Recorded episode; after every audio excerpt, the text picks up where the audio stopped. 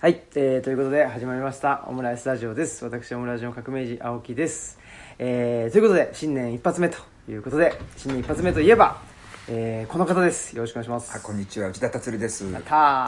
や明けましておめでとうございます。おめでとうございます。今年もよろしくお願いします。よろしくお願いします。はいということで2022年はい。ですね。222022か。本当だね。いやー早いもんで。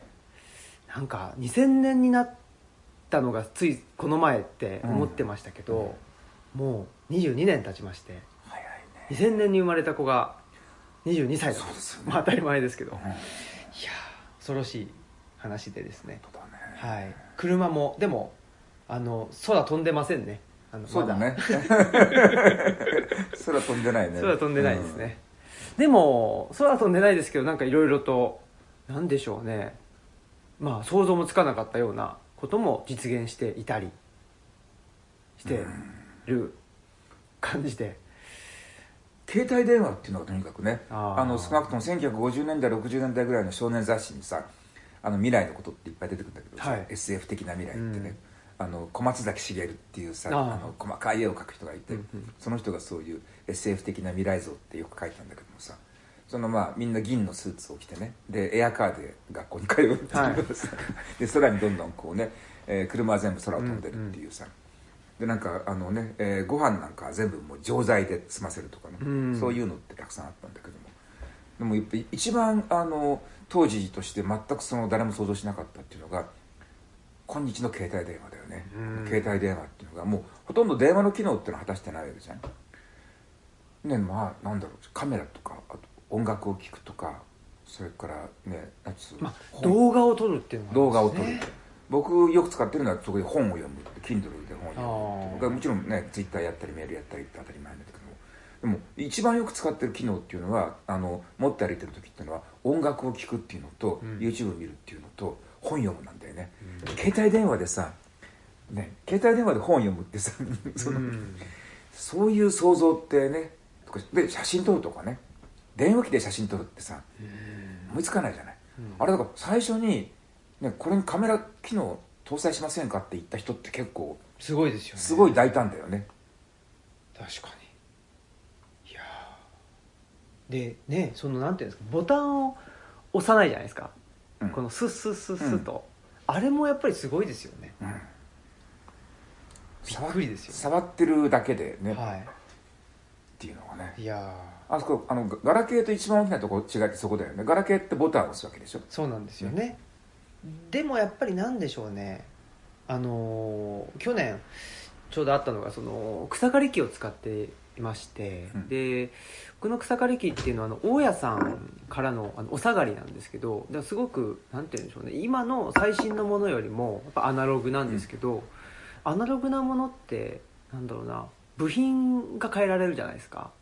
部品一つ変えたら、うん。まあ、あの故障しちゃった場合にあの、まあ、中身を見てで部品変えたら、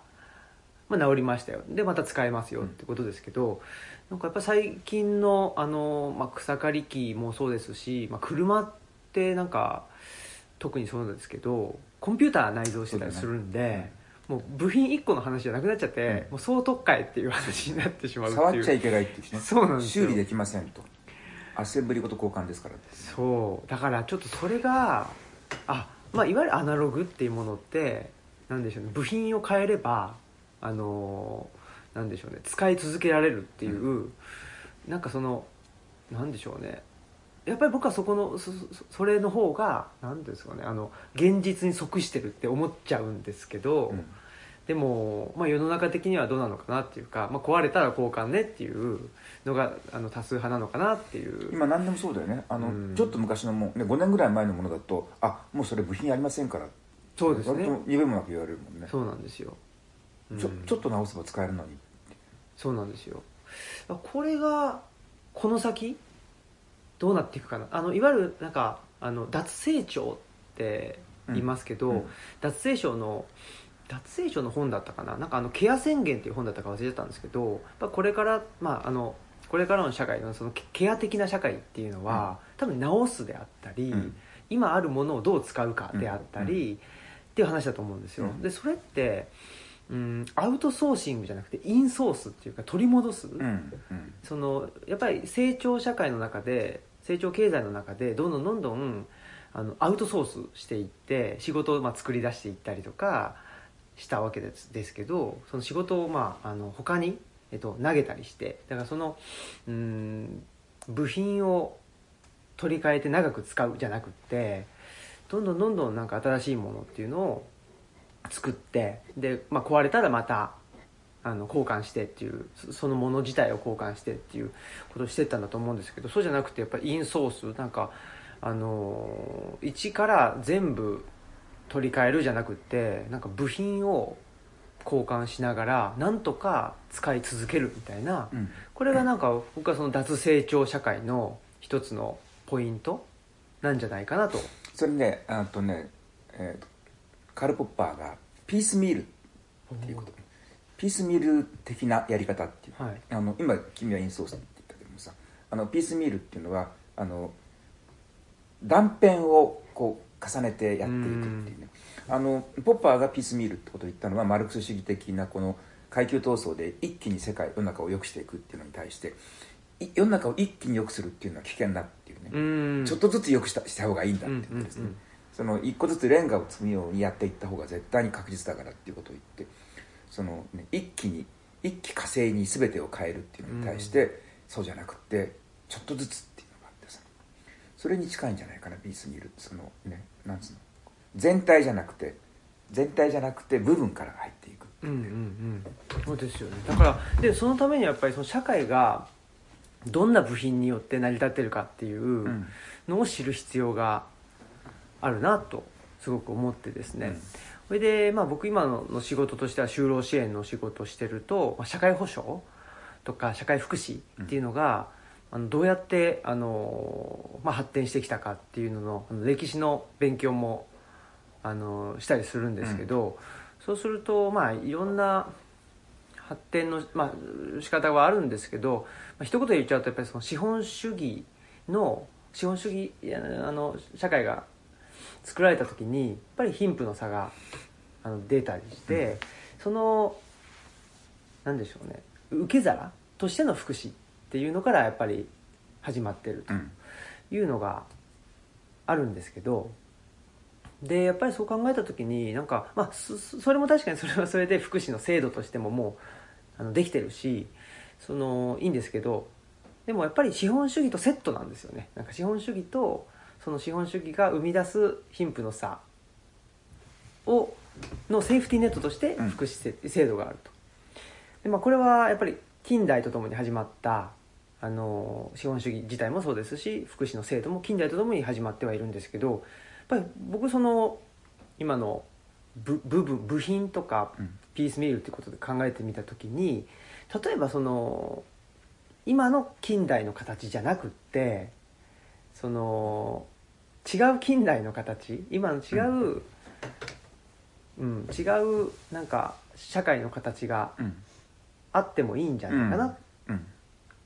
うんてあってもいいと思って、思う、うん。その時にじゃあどういう形があるかなと思った時に、まあ、いいくつか僕考え 考えてるかうん。思うことはあるんですけど、一つは何ですかね。あのやっぱり今の近代今の近代というか近代社会自体がすごく中央集権的に作られていって、でその中央集権的であることとあとはもう一つはその標準っていうのを形作って、うん。その標準にあの合わせていくっていう近代社会のあり方があの、まあ、今までずっと続いてると思うんですね。でそうじゃなくって地方分地方分権って言ったらいいのかもうちょっとその中央集権じゃなくて、ん。地方にまあ散らばるうん。形での近代社会がうん。あったらうん。どうどういうふうなところにあの注目して何をどう今の社会の部品をと取り替えればそういう社会になるんかなっていうのをいろいろ考えてうん。いるところなんですよね。いいと思いますよ。あの基本的にはね君が言う通りでさその社会組織ってさパターンって2個しかないのね。その中央集権と離散型ってんだけどさ昔だったらねあのツリー状っていうのとさリゾーム型っていうねあいう言い方をしてたけどもあのねえードゥルーズなんていう人がさそういうことを言ってたんですさドゥルーズ型うんツリーツリーとその樹木型のっていうね真ん中にこう幹があってこう根が生えてるようなのとそれからリゾームっていうこうね横にずっと根を張っていくっていうねで広がっていってどこにも中心がないっていう。そういうのってその社会組織としてはねその両方があり得ると思って僕はねどっちかを取るべきだとは思わないのね、うん。両方ともあの、ね、人間にとって割とナチュラルなものなんだからそのそういうツリー状の組織があった方がいいところはツリー状があればいいしリゾーム型のところはリゾーム型があっていいし、でその統治機構なんかにしてみてもねあの必ずしも中央集権的でなければいけないってことはないわけであってリゾーム的なものでもいいと思うんだけどもあのこの、ね、リゾーム型の組織離散型の組織と中枢型の組織の一番大きな違いっていうのはメンバーに対する要求度の違いなんだよね。うそのやっぱんねその次型の組織っていうのはねあの中央集権のトップのところに人賢い人が一人いると後の人はねバカでもいいっていう。うん。つまりすごくそのなんつうのかな人間に対する要求度が低いシシステムなんうんうん。であの依存型の組織っていうのはねみんなが離散していってこう、ね、自発的にオートノミーでやってるところっていうのはやっぱりねそれぞれのメンバーにねかなりの市民的成熟を要求するってう。いう、ん。基本的には知性的でねきちんとした物事の判断ができて我々にとって何が一番得なのかってことについて合理的判断が下せるっていうね。それがやっぱり前提になるわけであって単なる仕組みの問題っていうんじゃなくて仕組みの中のメンバーたちに対する要求度っていうのがね、うん違っていてで今世界が明らかに中央集権的な仕組みにどんどんどんどん向かっている理由っていうのは中央集権的な仕組みに吸引力があるわけじゃなくて実はメンバーの質が下がってるってことあの端的に言うとバカになってるっていうね、うん。で市民がバカになると必ずその その社会は中央集権的なものになっていくわけ。その市民側もやっぱりそういうあのツリー型の組織を求めるっていうことですか？あの、えっと、幼児化してくるとね、はい。自分で考えるの面倒くさいからっていうんで、あの自分で考えたり、ね、みんなで異論がいろいろあったところで合意形成したりするのって面倒くさいからこの、ね、賢い独裁者に全権を、まうんうんうん。丸投げしたい。っていうね。確かに賢い独裁者が決めてくれたら次々と正しい政策をするわけだからみんなハッピーになるんだけどもさ。独裁者って必ずしも賢くないわけで、そうですね、うん。確かに。しばしば独裁者っていうのはねあの独裁者ってのは自己評価すごい高いんで、うん。まあ、独裁者になれるぐらいだからさ。そうするとね周りの人間の意見意見聞かないのね基本的にね。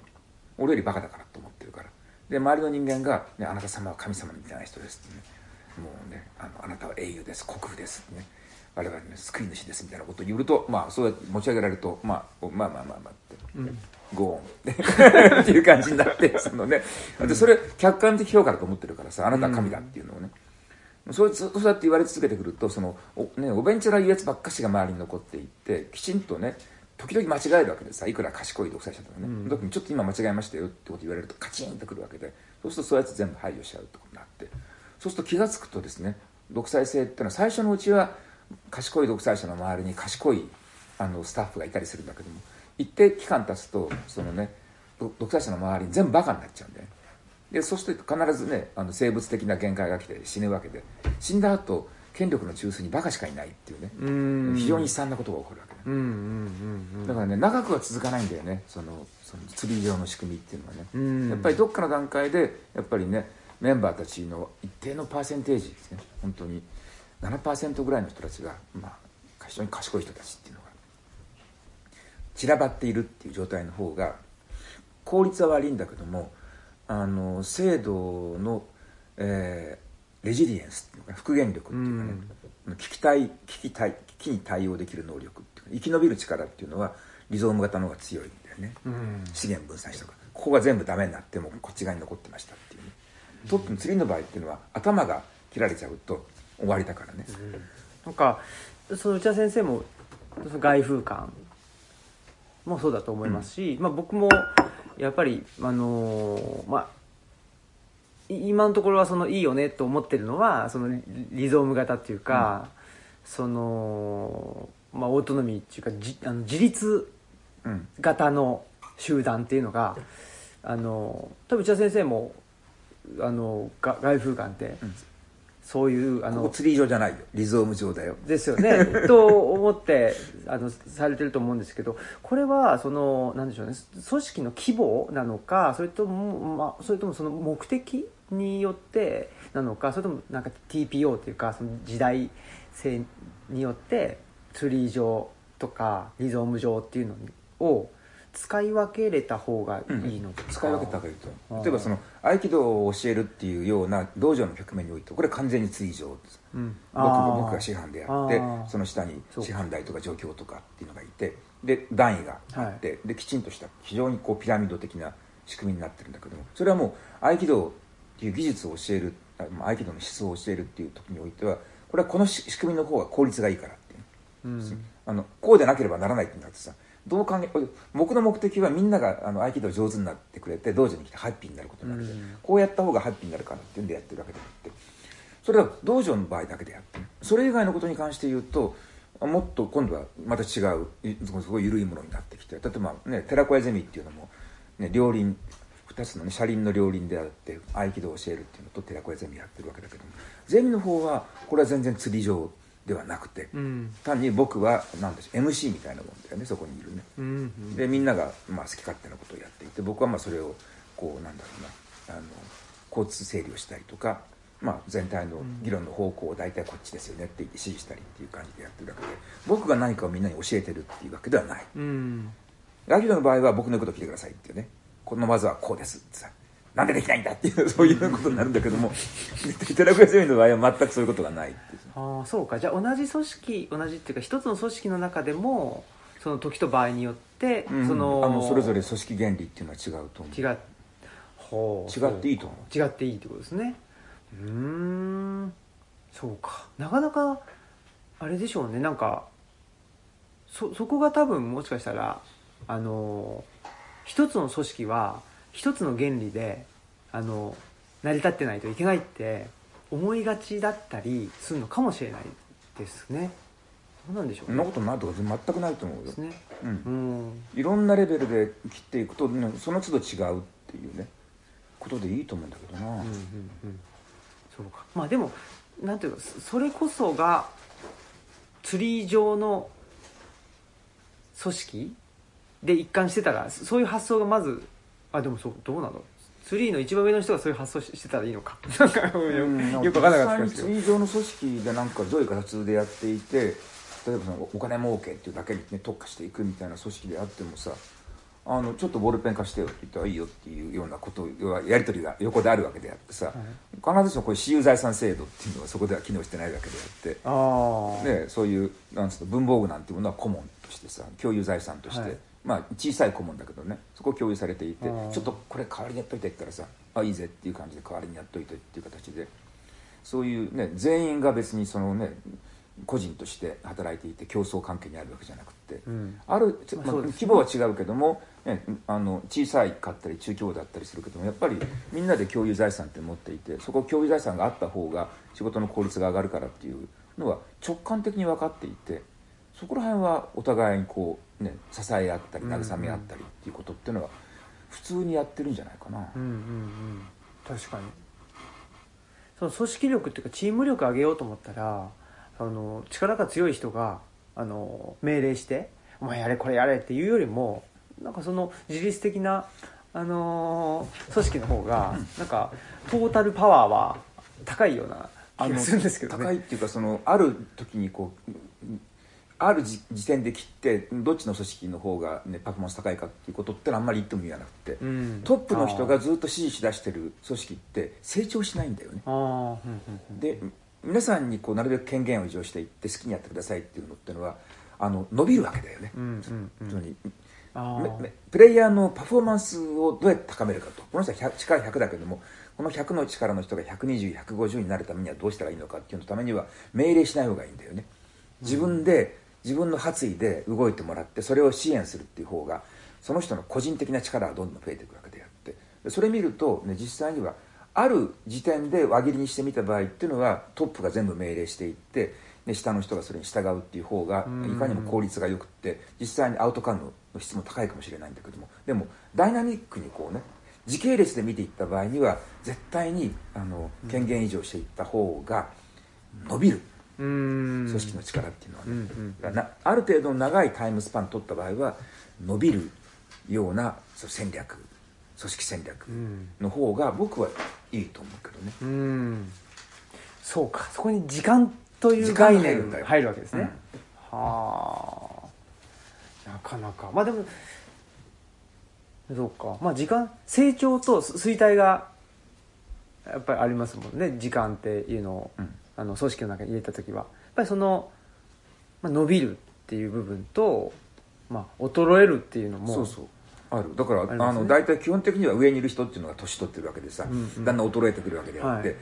ね、その衰えていく人のところに全権が集中されていてその人が全部決めるんだとだんだんだんだん組織が弱くなっていくわけであって確かにでまあね例えば、ね、外風館の場合は僕が今上にいるわけだけどもだんだん年取ってきて衰えてきて判断力も悪くなるしいろんなこう行動力もなくなってきて、うん。気力体力が衰えてきた時に、ね、みんなが伸びてくれて、ね、あの僕の欠点を彼らがみんながカバーしてくれれば、うん組織としては維持できるわけう。んだよね、うんうん。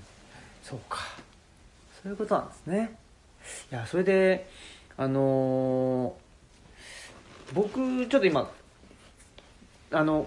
これまああの前の「手作りのアジール」っていう本でもですね、はいはい。スマート化っていうことに関して僕はちょっとスマート化ってやばくないっていううん。話を、あの歴史学者の藤原達史さんと一緒にお話は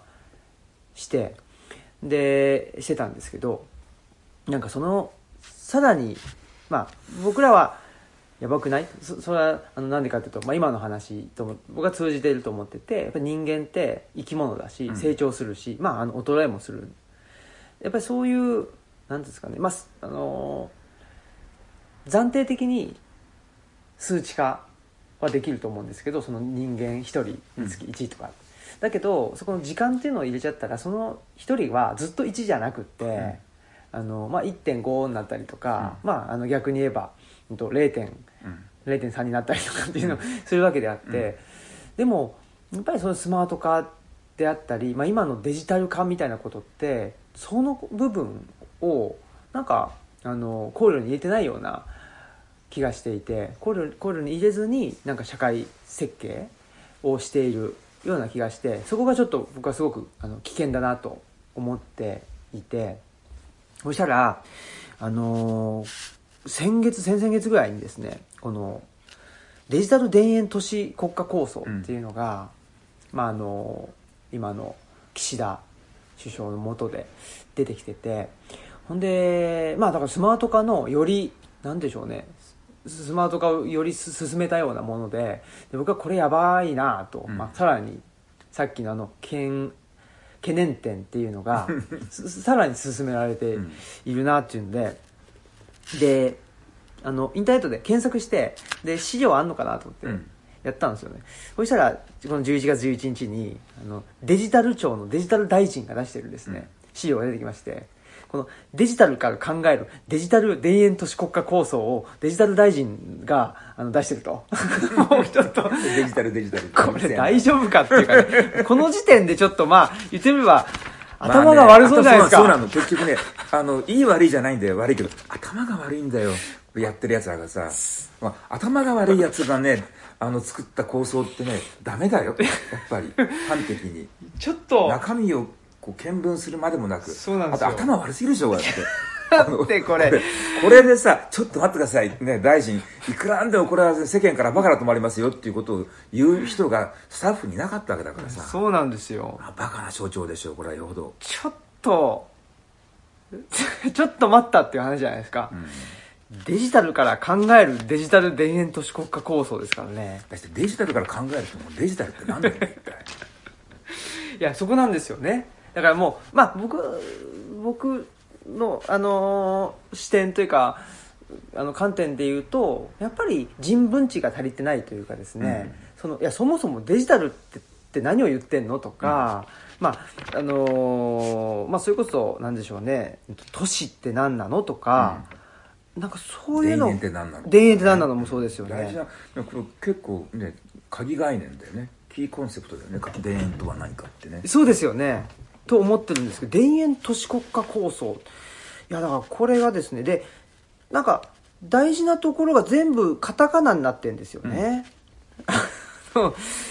やっぱりスマートヘルスケアとかですね。スマートホームとかですね。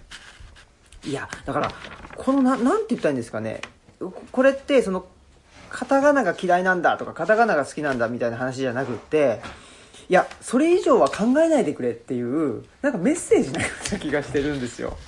そうだね、まあ、ごまかしてる。ごまかしてる。しあとまあこのアイディア自体があの本邦のものではなくって、うんうんこれイギリスから出てきたやつじゃない、田園都市構想っていううんそうですよね。その昔にね田園都市構想自体が、うん。ねいろんな人が19世紀の終わりぐらいだったかな。今世紀の初めぐらいに、ね、イギリスで起こったその、まあ、それを真似して小林一三っていう人がね宝塚を作ったりとか、この沿線のところに。あのねこのご存知の通り阪急の沿線っていうのは、苦楽園とか紅葉園とか航路園とか甲子園とかなんとか園ってつくのがあるじゃない、うんこれ田園都市構想の園なんだけども、うんうん。要するにここは全部あのアミューズメントだったわけだよね、アミューズメントのセンターがいくつかあって公園があったり野球場があったりなんかそのでその周りに、えっとレストランがあったり図書館があったり美術館があったりでその外側の方に住宅地が広がってるっていうそのそういう全体として、ね、そのあの考えた。で,、でもちろんこれは小林一三のオリジナルじゃなくってイギリスで当時都市計画の時の中の一つのとして田園都市計画っていうのがあって、それだからあの東京の場合の東横線あれも後藤啓太っていう人があの時点に作ったんだけども、あれもあのね田園調布とかねうん。玉川園とかね、自由が丘とかいう名前から分かる通りね。その ものすごくそのね文化的ななんつうのかな文化的な拠点みたいなね、そういう文化村みたいなものを作った、うん。行ったりあるいはアミューズメントを作ってみたり。文化村、あのテニスコートを作ってみたりなんかボート場を作ってみたり動物園を作ってみたりプールを作ってみたりみたいなそういうことをやってて。でそのねえー綺麗なレストランがあってその周りに美しいうん。住宅地があって公園があってっていうそういう都市構想っていうのがあってそれ大正年間だよね。だから多分あのもともオリジナルはイギリスから発祥してきて多分その後世界中でね流行ったと思うのね、うん。あのアメリカでもそういうの流行ったらしいしで日本でもあの欧米ではこの最近田園都市構想っていうのが流行ってるらしいっつうんですよ、うん。うちも真似しようじゃないかっていうんで、ね、東京では後藤啓太がやって関西では小林一三がやってっていうふうにしてやったわけでだからもう何度目かのね南蛮戦時下なんだよね、うん。で頭にデジタルっていうのをつけただけなんだよ。そうなんですよね。いやだからあのそういう意味ではなんていうんですかね。さっき言ってたその中央集権的な国家構想の近代化のなんていうんですかもうあのを何度か越してそれのその あのななんていうんですかねあのゴミというか ゴミって言ったらあれですけども何度かろ過してろ過してみたいなののもうこ越して越しての部分な気がしてて僕。その、でだから中身もないし中身がないような気がするな本当に。中身もないし、まあ、理念も特にないとい思うんですよ、でというのもあのなんていうかその地方の魅力をそのままに都市に負けない利便性と可能性をっていう なんか何も言ってないみたいな、まあ、あの今僕あの資料を印刷してきてその資料を見ながら 喋ってるんですけど、大都市の利便性と地方地域の豊かさを融合したデジタル田園都市なんですよ。でで無理でしょそうなんですよ。でだからあのーでもなんて言ったらいいんですかね。だからこれってその今の地方創生がここういうことで地方創生ってあのまずその大都市の利便性っていうのはまずああるんですね。そのなので東京モデルを作っていこうっていう話うん。じゃないですか、だから地方分権とか言ってもこの本当にあのー地方に権力を権力っていうかななんて言ったんですかなんか、まあ、結局地方分権っていうのは中央にあった権力を地方に渡すだけだと思ってて、うん。なのででもなんでしょうね。ぼ僕が、まあ、うまく言えないですけどなんかあのさっき言ったような中央集権じゃなくて地方分権での、あのー近代っていうか地方分権的な国家っていうのはやっぱりそれぞれに違う形の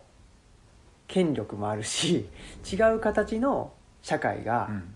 あってもいいじゃんっていう。うん。でもこのいわゆる中央集権的な、あのー近代社会の延長線上にあるのはやっぱりいわゆる東京モデルが日本全国に増えていくっていう。東京モデルがまあ理想であって実際には地方に行ってもねまあ人口がいないし資本もないし、はい、でその利便性も確保できないのでミニチュアの東京もどきっていうかね。だからあのかつてさ日本中のねあの都市に全部になんとか銀座っていうのがあったのと同じでさあそのなんとか銀座の21世紀版ってことなんじゃないの？ーねいやそんな気がするんです東吉野銀座を作ろうっていう発想なんじゃない。そうなんですよっていう発想な気がしててでも僕の思う地方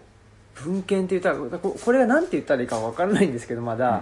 それってそのうーんと全国各地に東京が増えていくことではなくて、やっぱり全国各地それぞれのうん。その土地に根ざした、そうだね。 vernacular。なそうなんですよ。君の好きな。あの vernacular な社会であったり vernacular な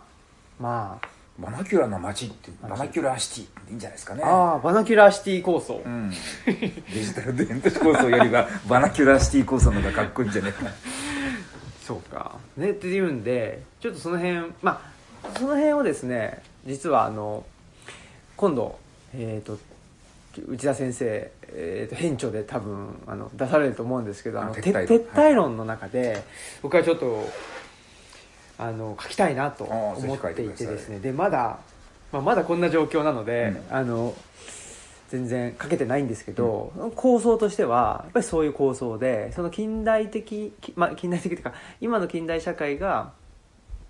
えー中央集権的であってで中央集権的その中には標準っていうものがあってでその標準はやっぱり成人男性であるっていう、うんこのモデルではなくうんででそうするとその結局成人男性を中心としたあのなんていうかな、まあ、社会的な強い人間が活躍できできるなんか東京というあのバーチャルな、えーと都市がいくつも地方にできるっていうのはやっぱり意味ないと思ってて、うん。そうじゃなくて地方分権的っていうかななんかそこで切り捨てられてきた、まあ、いわゆる女性であったり高齢者であったり障害者であったりあと外国人であったりっていう、うんそういうあの標準っていうものから、まあ、漏れているあの人たちっていうのをがきちっと社会のメンバーとしているっていうのを想定したあの社会ですね。うんそれをなんかまあ撤退論。ってそのそういう中央集権的であのひ標準があるような社会から撤退するっていうことは、そういう女性高齢者とか、うん。社会的な、まあ弱者と言われる人たちを社会のフフルメンバーに含んだような社会を作るっていうこととお同じっていうかそのなんじゃないかっていう話をですね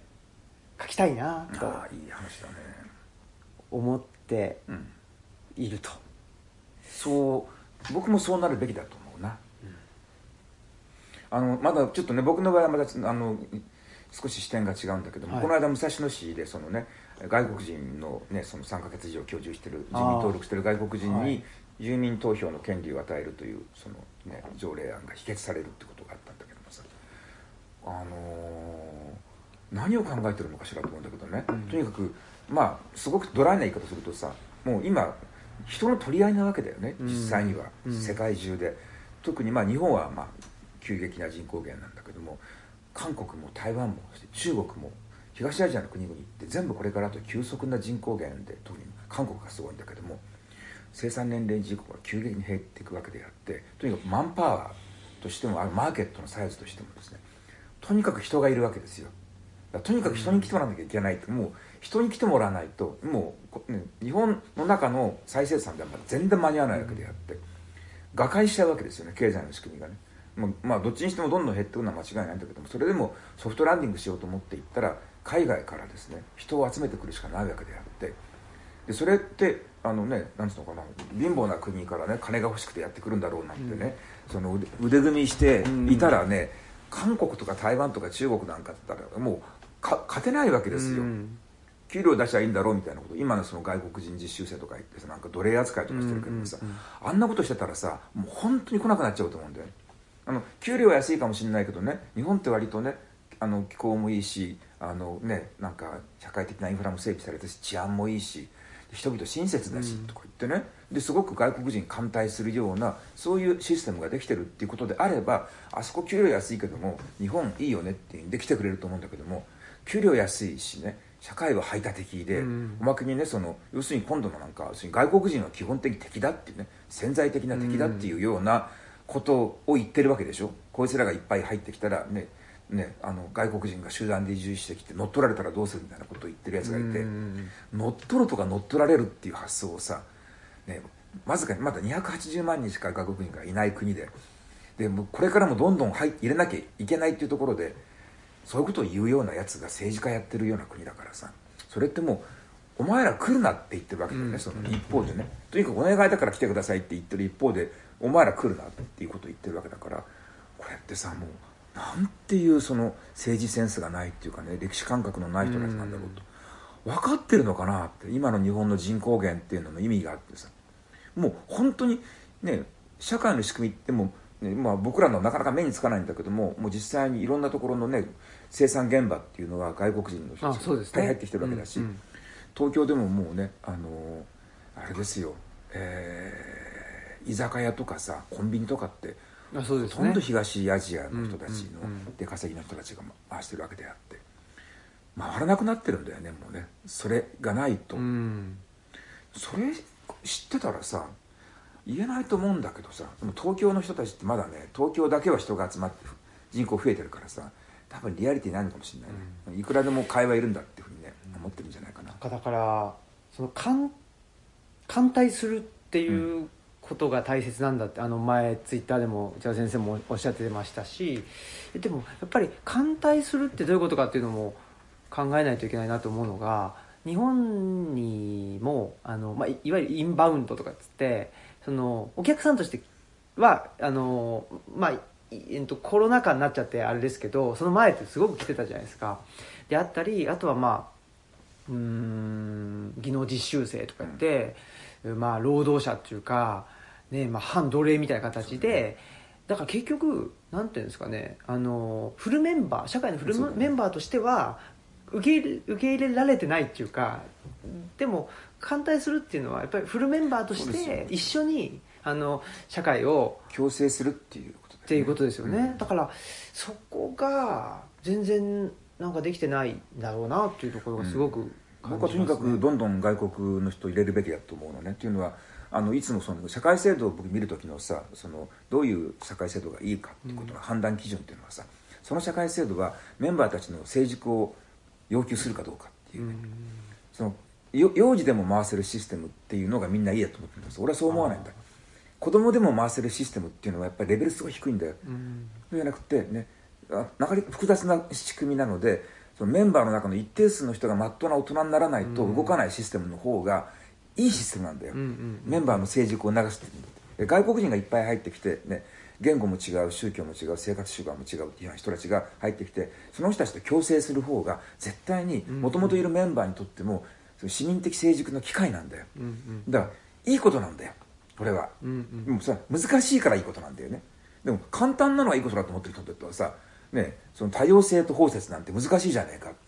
難しいことさいやさせるなよっていうね、うんうん。俺は幼児のままでいたいんだっていう人にはさとここで意見が合わなくなっちゃうんだ。よ そうですね。子供のままでは困るでしょってさ、人間って成長していくもんでしょ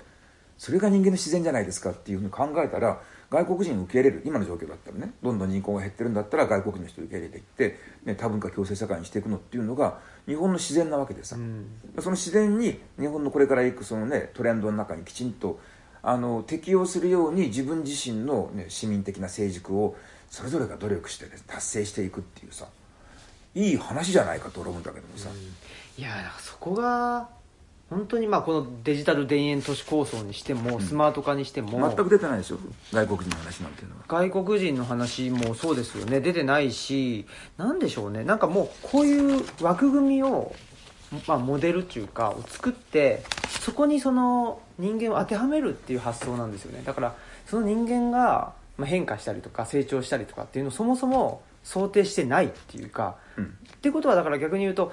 成長しないでねっていうかそのよあの幼児のままでいてねっていう、うん。多分ねパッケージでどっかには外注なもちろんもちろんアウトソースして、はい。パソナとか電通とかっていうところが下請けしていって、でデジタル田園都市のモデルっていうのを作っていってでコンサルみたいなやつが入ってきて、ね。我々がいあの、ねえー、と予算任せていただいたら、うん。ここの、ね、村落をデジタル田園都市に今から変えますからっていうんで、うんうんうん。えついては、えー500億ほどいただきますみたいな感じでさそうですね。ねもうね誰も参加しないであの、ね、上からトップダウンで出来合いのデジタル田園都市のモデルっていうのができてでそれになんかね青写真通りにちょっとなんかマイナーチェンジだけしてその土地の人口とかな地形とか気象庁とかに合わせてうんうん。ちょっと変えて、でこんなんでこうなってきましたっていうんででコンサルタント料5億円いただきますみたいなね。そういうことだと思うよこれ、うんうん。多分一番儲かるのはねこれどこなんだろうな。やっぱしパサノと電通が儲かるようにしてないんじゃないかな。多分、ね。これ考えたのは絶対電通だぜ。いやでしょうね。だって最終的にあれですもんね。えっと民民主導の共助のビジネスモデルの確立をうん。国自ら積極的に支援するっていう、もうここに書いちゃってま書いてすからねね。これ民間が考えてるんだよ。だからあの今の民間ってもし俺がね民間企業でさあの血も涙もないさ民間企業の人間だったらさ人口減局面でねどんどん地方から人がいなくなってくる過疎化していく状況でどうやってビジネス立て立ち上げるかって考えたらさ、うんうんうん。いっぱい考えるけどもさこれも考えるもん、ええコンパクトシティ構想とかね、んうん。あのもう地方がどんどんね人が少なくなってきてその、まあ、利便性がなくなって、まあ、端的に言うと病医療とかね教育とかささまざまな行政サービスとか受けられなくなるっていう状況であの都都市と同じようなレベルの行政サービス受けられますよっていうね形にしておいて人口減社会で人を集めてやるとしたら何ができるって言ったらうんこれしかないからね、もうパッケージ作ってそのパッケージ日本中にね同じサイズが違うけども同じパッケージを散らばしていってその中に人を集めていってで、まあ、それで、ね、人がどんどん減ってい人が減っていって行政サービスが手薄になるっていうことを逆手にとって金儲けするっていうね、うんうんここに来れば行政サービス受けられますよ。都市と同じ利便性がうん。担保されてますよっていうことを言って人を集めるっていうね。そこの人を集めることによってそこに新しいまあ都市計画ができていったり建物を作って土建屋さんが儲かったりとか道路を通したりとかいろんな小売業を作るとか、ね、それは医療機関作ったりとか介護施設作ったりとかもう全部ビジネスになるっていうことで,、うんうんうんでまあ、しばらく経ったらそこもまあ過疎化していって人がいなくなったらそしたら、うんそこは捨ててまた次のところにっていうね、まあ、焼き畑農業みたいなさ、うんうん俺だったらそれ考えるのうん。で多分ねいや俺程度だと思うんだよ。全然その電通のプランナーにしてみてもさ考えるのはそんなことだよ、要するに、ね、過疎化していく地方でどうやって過疎化っていうねこの人口動態上の現象からどうやってビジネスチャンスを作るかって言ったらさこれこれだもん。そうですよね。でなんかそのなんですかね。なんかうん。でみんな良かれと思ってっていうかいやってるんですよ。そのそのぐらいなんていうんですかね、あのへっへっへってその血血も涙もねえことしてやってるわってあことじゃないんですよプランナーは血も涙もないけどもないけど多分現場の人たちは血も涙もあるんじゃない？そうなんですよ、うん。それがすごいそそれが問題っていうかですね、うん。それが問題。だから他にもだからねやり方ありますよっていうね。はい、これ以外にも選択肢あるんですよっていうね。うん。そのことについてもうちょっとねこちらの方からそれこそ提案していくっていうね、うん。なんでこれしかないんですか？なんでコンパクトシティとかデジタル田園都市しかないんですか？っていいいじゃないですかみんな違っててっていうね。そうなんですよ。だからそれをなんでしょうね。やっぱりうーんと長期的に中長期的に見ると人は成長もできるし成長した方が人生楽しいよとか、うん。やっぱりなんていうんですかね。本にしたってちょっと最初難解かもしれないけど読んでいくうちにあの面白くなってくるよとかやっぱこの辺のなんか時間っていうのをあのどんどんどんどんカットしている今の社会があってそれに対してまあだからそれが単純化とかシンプル化っていうことでで内田先生もいやそうじゃなくて複雑化複雑な方がっていうことをおっしゃってると思うんですけど、うん。これがですねなんかやっぱりそのデジタル化ってすごくもうデジタル化すりゃどうにかなんじゃないっていう発想も社会の側も持ってるしみんなそうだしなんかデジタル化すりゃいいことになるでしょっていう。そのでデジタル化っていうのはやっぱりシンプル化だと思うんでこれとどうまあうん。うん。社会的にはすごく脆弱になると思うけどねとにかく。いやそう思う同んですよ。質性が高まれば高まるほどその社会のね復元力って落ちるわけだからさ、はい。そう思いますね。イノベーションも起きなくなっちゃうしねそのイノベーションってとにかくそのね標準のから逸脱したところからなここれまでの枠から外れたところからこれまでの枠と外れたものが発明されるわけだからさ、ね、今みたいに日本の国力が下がってる時はどうやってイノベーティブな、ね、人たちを集めてイノベーティブな活動を支援していくのかっていうことに考えるべきなのにさ、うん。定型にはめていくっていうねこのね。そうなんですよね。そうですよね。定型にはめていってねでこの定型を、えー、と売り出しますよみたいな 話なんで。でもまあちょっとそのなんていうんですかね。一つの、まあ、僕としては希望としてはそのこの前あのルチャリブロで、えー話した人なんですけど、うん。今度メキシコ人の人でうん。メキシコ人のメキシコの大学院で日本の研究してたって言って、うん。で切腹切腹がうん。興味があるんだ。と 切腹か。まあだから一種のオリエンタリズムうん。的なことなのかなと思っていろいろ聞いてたら三島がうん。好きだと。ほでまあ三島も言ってみればちょっと一種の、うん。あのーなんていうんですかね。ジャジャパネスク的なこと,、とこうんそうだね。あるじゃないですか、うん。でいろいろ聞いてたらその人から「いやーでも網野義彦が」とか。ううんあとあの「いやこれは丸山正雄が」とかほえーと唐谷公人がとか、ううん。そういう言葉がメキシコの人からうん。出てきてて、うん。ほいで、あのー1968年のあの長崎あの佐世保の、あのー何でしたっけ？何号でしたっけ？すいません。エンタープライズエンタープライズ号のこととかあとはそのそれこそ三島対全教頭のうん。あの映画も見たと。ほら。までそれぐらいのなんて言ったらいいんですかね。まあね切腹イコール日本みたいなそういう、表層的じゃなくて。あ藤山芸者ガールとかじゃなかったんだね。そう。そういうことじゃない人が、うん。まあ、やっぱ東吉野っていうのを、うん。まあ偶然、うん。で偶然っていうのはあると思いますけどまああのねまあ、選んでくれてっていうか、まあ、たどり着いて。でまあうちに来てくれて、うん。やっぱこれはすごくなんでしょうね。僕はやっぱりちょっと希望を見たというかですね、あこういう人を、まあ、それこそ歓待するあのー場所としてルチャリブロも、あのー成長していきたいし、まあ、村自体もそういう人たちをがあのハッピーにというかですね、思う存分情報発信っていうのをできるような村だったらこれはなんかこういうデジタル田園都市国家構想とかにはまらはまりきらない場所になるんじゃないかなと思って、そうねそういうなんていうのあのき規格外を、パッケージだからねとにかくね。ここれは。このパッケージを丸ごと買ってくださいっていう多分仕組みだろうからね。そうですよね。だからそうじゃなくてそのいかにまあ規格規格外っていうか、いかになんかえ何それ？みたいな ものがいかにその社会の中であの伸び伸びやってるかみたいな、やっぱそういう場所だったらなんかこれからのまあそれこそ撤退後っていうかですね、うん。撤退後の社会っていうのは、うん。そういう社会なんじゃないかなって思ってるところがありまして、うん。まあ、そういう思いを胸にですね、うん。えー今度4月ですね、うん。まあ、僕はあの東吉野村の、うん。えー村議村議会の村議員選挙にですね、まあえー出るということに、いい話だね。まあ、あの考え抜いてとかじゃなくて実は、うん。あふっのと思いついた。いやふっとっていういやでも言われてたの、まあ、それこそ内田先生にも、うん。あの出たらいいんだよというふうにも言言ってもらってたしうちのその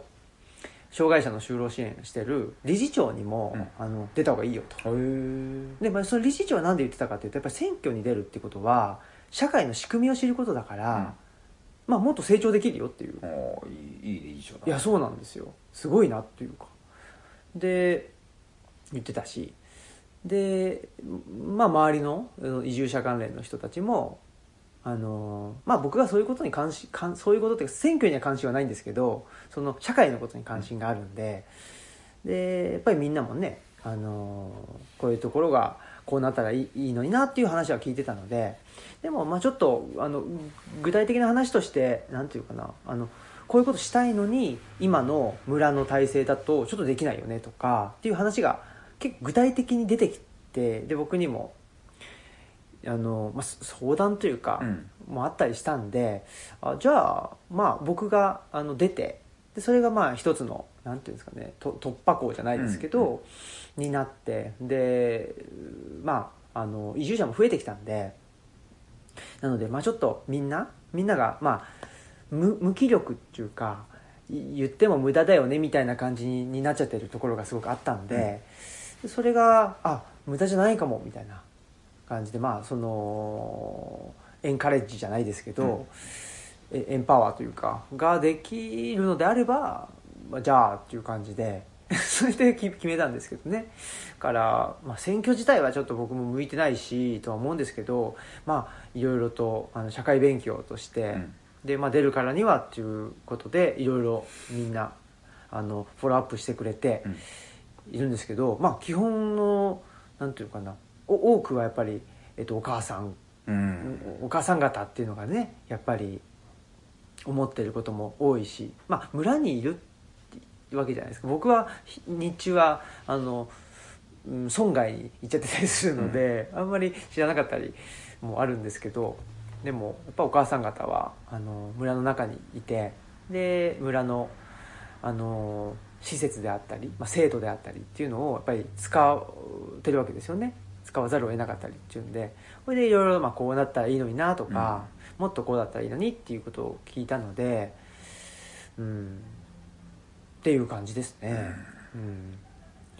なのでまあどうなることやらってことですけどでもちょっとだからギア論ををその一種のあのマニフェストじゃないんですけど、うん。みたいな形でかあのかけたらなっていうのは思っててるんですけどねいいじゃないですか。そのあの撤退についてのところにね君のその、えー村議会に立候補するその ねその、えーあの声明声明は。マニフェストというかですね、はい。宣言だよね。それいいと思うんですけどね。あの本当にねあのなんつうのかな。あ民主日本の民主主義の弱さっていう私本当は地方議会から入っていって地方議会で、ね、その100人200人って人に支援されて出てきた人がその後経験積んでいってもうちょっと大きな自治体の議員になっていって、そこを足場にしていって個人的なその支支持者が何千人とかいるようなきちんとした後援会組織に支えられてみんなに送り出されて国政に行くっていうね。そう本当はそういうような順番で行くべきなのに、うん。あの地方議会と国政の間に断絶があってね国政は完全に国政だけであのオーディションやって人を連れてきたりなんかねあのどっかからタレント連れてきたりとか、なんかそういう形で学科さん候補を持ってきて全部東映選挙でやって個人としては何の組織も持ってないしこ支援者もいない人間を有名だからとかいう理由だけで連れてきて、見栄えがいいからとか言うんででそれを東映選挙で通しちゃうっていうことを、まあ、どこの政党もやってるわけだけどもこの国政と地方議会の間にこうねうん溝があるっていううん。か段差があるっていうのっていうのは、まあ、民主主義の健全な発展にとってはね非常によろしくないと思うんで、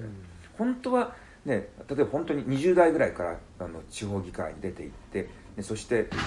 経験を積んでいってだんだんだんだんと上がっていくっていうんでねそれがね政治家になっていくっていう点ではそれ割とそういうようなキャリアパスっていうのがさあるべきだというふうにね、うん。前から思っていて言ってたんですよ。だからその地方移住するっていう人たちが来るね話するたんびにあの地方議会に出るっていうような、そういう選択肢もあるんじゃないのっていうことを言ってて大体みんな「あそうですかね」とか言って割と割となんかねスルーされちゃったんだけども初めて、えー青木新平君がですね 僕の要望に応えて村会議員出ますということでね大変に心え強いお言葉をいただきました。いやでもやっぱりまあうん、議員になったからといって何ができるっていうわけでもなかったりする部分もあるんですけどね、何ができるってことはないんだけども、うん。結局まあその、ね、私的なあの個人的な問題っていうのを公的な場所に持っていくっていう,、あそうね。のつなぐっていうのがねすごく大きくって、うんうん。あのね、今の野党のあの国会議員の人たちなんかでも例えば福島みぞさんなんてね社会民主党の本当に小さい政党なんだけども、うんうん。とにかく、ね、その市民レベルのところで起きた問題っていうんでそのこれこれ人権問題とかねそういうジェンダーに関わる問題とか、そういう問題になった時にとにかく福島さんのところにまず話を持っていくと、うん基本的に必ず受け継いで話を聞いてで所轄省庁の方にそこから話をつないでくれて、つまり公的な事件になるわけだよね、私的な問題だったものが公的な政策レベルの問題っていうのにさ書き換えられていくっていうのがあってその窓口としてさあいろんな、まあ、山本太郎君とかね、うんうんもう本当にそういうのってさ得難いんだよね、うん。政治勢力としては小さいんだけどもその、ね、その国会議の中でそのいあの、ね、議論したりとか本会議で採決したりっていう時の頭数だけ見るんじゃなくて実際に、ね、市民生活の中で起きてる問題っていうのをそれをどうやって公的なレベルに繰り上げていくのかっていう時にさそそれやるのが実際は議員の大事な仕事なんだよね。うん。だそれをすればいいんじゃない？だ必ずしもその、ね、みんなの持ってる、ね、あの要要望がすぐにね実現するわけないんだけど、うん。でもそれを公的な議論の場に持っていくっていうことができるわけじゃない、うんうんうんうん。うん。そっか。ですね。まあそれがなんでしょうね。あのーまああのエンパワーメントというかそそのことによってなんていうかその社会とつながってるうん。感覚っていうのを、がみんなが持ってくれたらね。ねそうですね。あの新平君に言うとその、ね、自分たちのプライベートな問題がはい。オフィシャルな問題として議論されて、場合によってはそういうね公的な支援が受けられたりするっていうこととそう一回でもそういうことがあるとそれってやっぱり行政に対する信頼っていううんかね、うんうん。ことになってくると思うんだよね。そうですね、うん、僕もそうそうかなと思っそうそうかなっていうかそうなったらいいなと思って、うん、やっていこうと思うんですけどかまあその撤退論っていうのとだからなんでしょうね。その中央集権で都市、まあ、と特に東京一極集中っていうことになってきたそういうなんか社会から一旦撤退するというかあの一歩引いた時にじゃあどういう社会を構想したらいいのかなってやってっていう話だと思ってて、これでも本当にねあのなんだろう。ねまだ誰も正解知らないわけだから、はい。い、ろんな人がいろんな提案していいと思うんだよ。ん。新平君は新平君の個人的なアイディアでこういうのどうでしょうかっていうことを提案していっていろんな人が別にそれ潰し合うことじゃなくて、うんうん。みんなで持ち寄ってきてああでもないこうでもないっつって議論していく中でだんだんと話が煮詰まっていくっていうことなんじゃないかな。うんうんそういうあれですかね。あの今度の本っていうのはそういう本になるなったらいいなっていうなるといいな、ことですもんね、どんなのが来るかわからないけどまあ書き手のメ,、ね、メンバー見てると多分面白い話になりそうな気がする。うんうん。ですね。また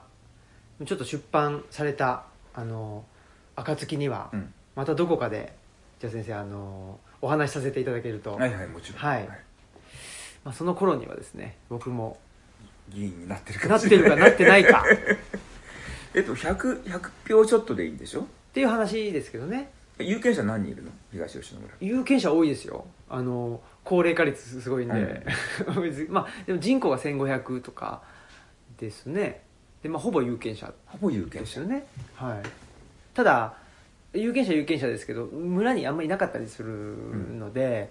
まあでもうん投票率も高いですしね、まあどうどうなることやらですけどね。うんまあだからでもちょっともうなんていうんですか僕を応援してくれてるあの周りの人たちも選挙とかやったことないから、どうしたらいいんだとか言ってそのあのやっちゃいけないこととか よあのあのよくわかんないんですよ。公職選挙法が適用されるんじゃないの？だからはい。読んどいたら、そうなんですよ。ほんでちょっとそれも勉強しつつ、うん。っていうのやってるんですけどなので多分やっちゃいけないことって結構いろいろあると思うよ。ですよね、まあでも別にそのなんつうの標準的な選挙運動っていうのをやることはないわけであってあのとにかくねなんのタウンミーティングじゃないけどもさ、ね。ビレッジミーティングをさそうですね。うんいくつもやればいいんじゃない、はい。あの10人ぐらいの人が集まってるところで話を聞いてっていうね。それをね繰り返していくのがそうですいいんじゃないねかな、うん。というんでですねいろいろと2022年はあのそんな。飛躍の年になるかもしれないね。どうなんでしょうね。土着の年みたいなことで、飛躍じゃなくて土着ね。着地の年。着地の年。いやでも本当そうですよ。だってやっぱりう宇宙行きたいっていう人がやっぱり一方でいいるいるわけじゃないですか。全然行きたくないけどね俺全然行きたくなないんですよ、だからもう飛び立ちたくないわけじゃないですか。いや 正反対だなって思いますね、新平君のがまだ俺よりアクティブだよ。俺は家から出ないからねいや出てると思います出てない新よ幹線。まあ最近はあれですけど。基本的に家から出ないよ。あそうですか。ほっといたら家から出ないよ。一歩も出ないからね。ああ今日だって一歩も出てないよ。ああ 今日はでも年まあ 今日は年末って言っちゃうんですけど。そうですかでもああでもだいぶ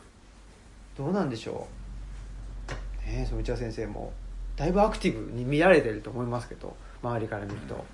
新幹線に乗ってっていうまあでも。なるべくもうあの2022年の抱負としては、はい。なるべく活動をだんだんあそうなんですか。畳んでいきたいですね。はは。まあ、できたら公職いろんなね役職も引きたいし学会の理事とかいうのももう辞めたいし、うん。はい、一挙には無理なんでちょっとずつちょっとずつじわじわと役職から撤退していって。撤退していってあれですか？どういう優先順位に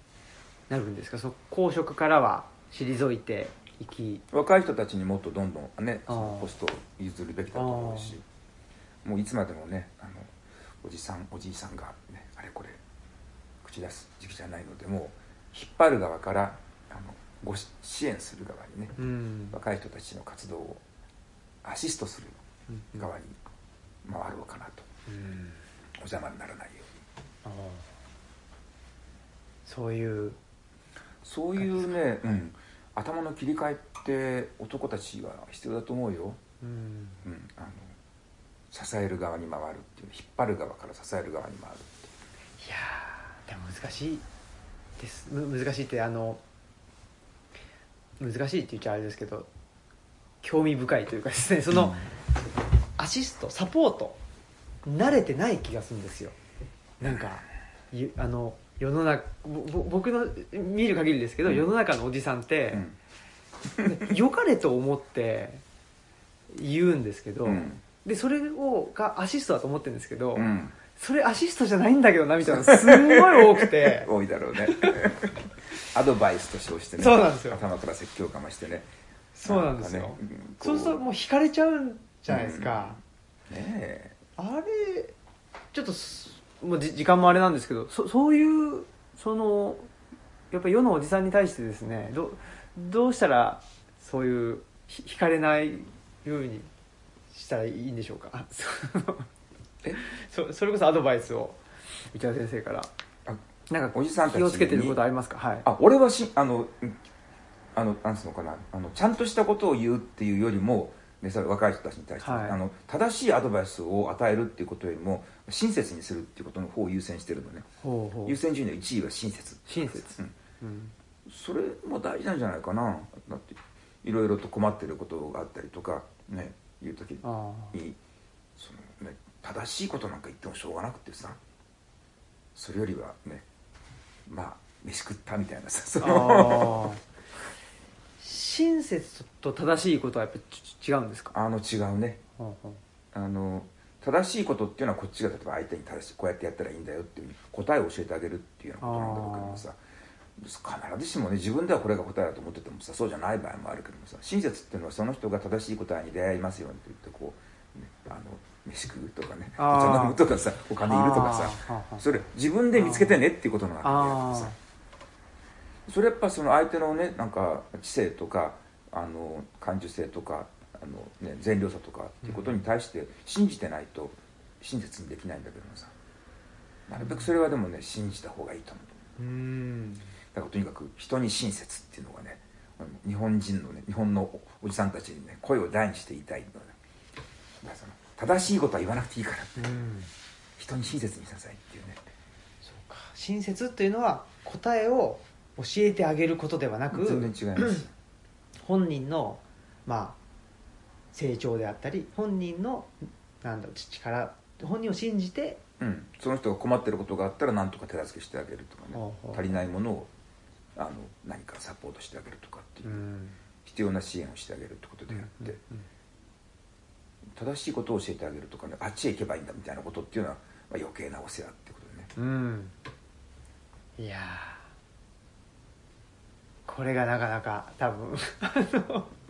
なんでしょうね。結構世のおじさんなんかできてまあもちろんねあのこんなねそのあの一括りに して言っちゃうとあれですけまあどでもね親切っていうことがとっても大事だっていうふうに思ってる人って少ないと思うよ。あそうですか。すごく少ないと思はう聞いたことないもん。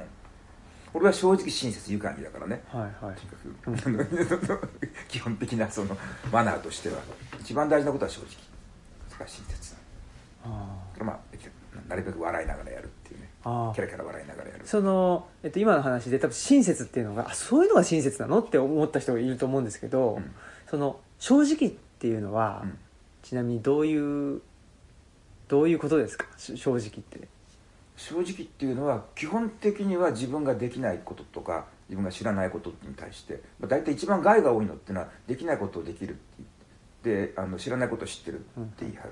これが大体不正直。まあ、あと実実際自分が、まあの失敗した時に失敗認めないとか誤りを認めないとかっていうのが、これが、まあ、あの不正直がもたらす一番大きなあの災いをもたらすんだけども、それだから正直っていうのはあのプラス価値っていうのはあんまりないんだけどもマイナス価値を減じるっていうかね。うん。知らないことは知らないってできないことはできないっていうし失敗したことはどうもすいませんと言って、間違えた場合は間違えました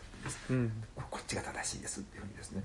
あととにかくまああの僕はもものを書いてることが多いわけだけども一番大事なのって分かんないことは分かんないっていうね。うん。分かんないことを分かったふりをする。他人に向かって知らないことを知ってるふりしたりとかね答えを知らないことについて答え知ってるふりをしたりするとこれって自分に返ってきちゃうんだよね。うん。自分に返ってきちゃって本当は分かってないのに分かったふりしちゃうんだよね。うん。でもそれ一番困るのは俺なんだよね、うん。分かってないことなのに分かってないことを分かったふりしてやっちゃうとそこが大きな落とし穴になってその後ドカーンとさそこで足取られていっちゃうわけだからここに関しては私は知識がありませんと。これに関しては知らないとかこれに関しては分からないっていうことをきちんと言って、そこにタグつけておかないと。そうすると逆にここは通れるっていうのだけが残るわけだから、うん。そこを通ってる限りは、まあ、大きな間違いはしないで済むわけだよね。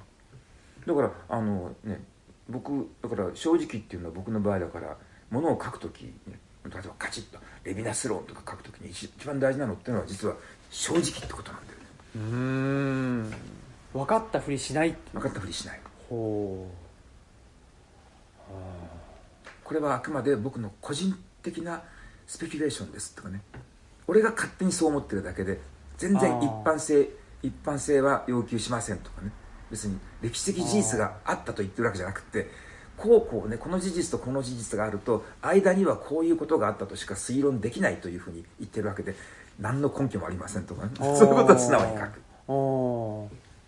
でもねなんつうのかな学術的な厳密性ってねもしかすると一番大事なことっていうのは知らないことを知らないっていうことなんじゃないかって気がするんだよね。うん。そうか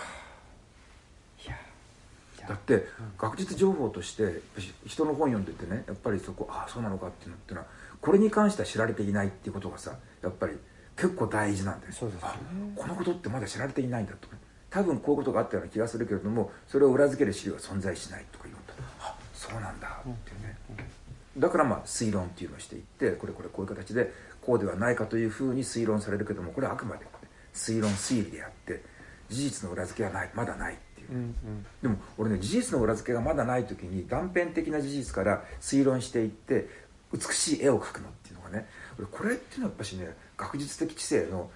やってて一番楽しいし、うん読んでて一番楽しい部分じゃないかって気がする、うん。うん。面白いですね、そうか。ちょっと僕もそれ借りていいですか？その正直親切愉快。愉快とうん中村天風先生の「今日の誓い」ねあそうなんですか、うん。あの今日一日ねっていうさ。しえー正直親切。親切愉快と、ああそうですね。ちょっとそれをそれを胸に。うん。はい。正直とっても大事。うん。まあ愉快はなかなかねまあできたらってことなんだけども正直と親切をやってると大体まあ愉快をついてくるってういうん感じじゃないかな、うんとにかく知らないことを知らないできないことをできないっていうのっていうのはすっごく楽だぜ。確かにね。いやーなかなかでもそうなんでしょうね。あのー社会の中であの生きているとまあだからねおじさんの悪口ばっかりあの言っちゃいましたけど、うん。おじさんもあるある程度の社会的な地位がついてきちゃったりすると、うん。いや分かんなくてとか言えなくなっていっちゃうっていうのも逆なんだけどな。本当は社会的地位があって力がついてきたらもうね知らないとかできないってことをいくら言ってもね大きな不利益被らないっていうことがあるんだったらさどんどん言えるように、まあね、若くて力がない時ってなかなかさ、ね、あのちょっと自分を大きく見せようってなるのはしょうがないけどもあある程度力がついてきたら知らないですとかできませんっていうことっていうのはむしろ言いやすくなると思うんだけどね、うん。そうなっていないところがやっぱりね。でもやっぱしね本当に社会的地位の高い仕事ができる人っていうのはあの大体みんなそうだよ、うん。正直だよ。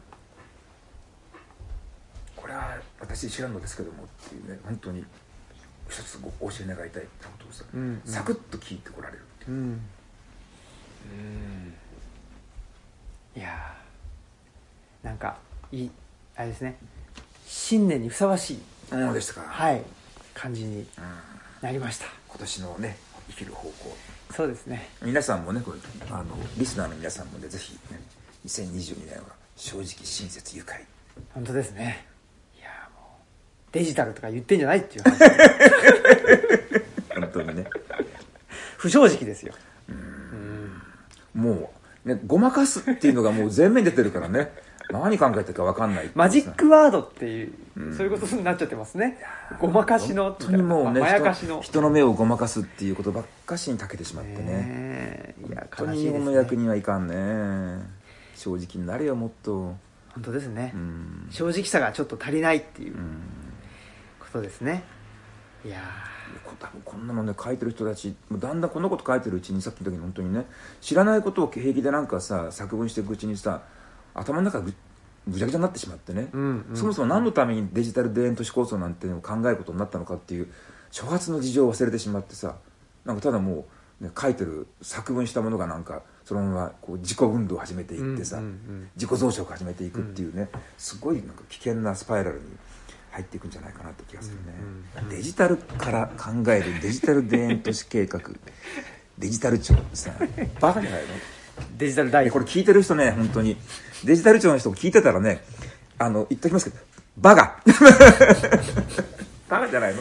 いやでもこ反れ省しろよ。おあすごいですね。オムラジ初でデジタル庁にあの届いたらすごいですね。いるんじゃない？聞いてる人、ねえ。うん、どっかには。一人ぐらい。デジデジタル庁にさ配属されちゃったってんでさ「えー、まあいったな。俺4月からデデジタル庁かよ」とか言ってたらいきなり冒頭のラジオで「バカ」とか言われてさ「やっぱし やっぱりそうだよねバカな省って庁に行っちゃったのか」ね思ってほしいですねでもそうね、うん言ってほしいですね、うん本当に。いや、もしね、もうちょっとね、まともなこと考えてるんだったら、もうちょっとまともな言葉遣いでね、それをね、国民に伝えようと努力してほしいですよね。そうですよねいやでも本当僕の世代の一つのやっぱりなんて言うんでしょうミッションっていうのは、うんここまでちょっともう中身がなくなってしまっ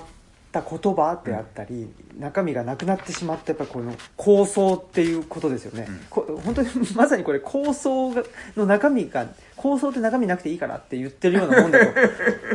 みんなやっぱ思っちゃいますよね、これってすごく害があるなっていう害あね。うん。害あるメッセージだなっていう、と思うのでその構想にちょっとやっぱり中身を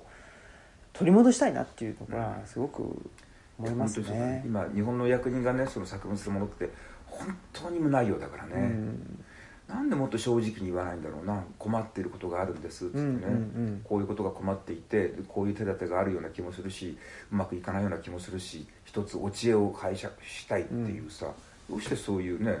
国民の周知を集めて南極に当たるというさ、うんうん。姿勢がなくってもう自分たちで答え知ってるみたいなね。知らないんだから、うん。ね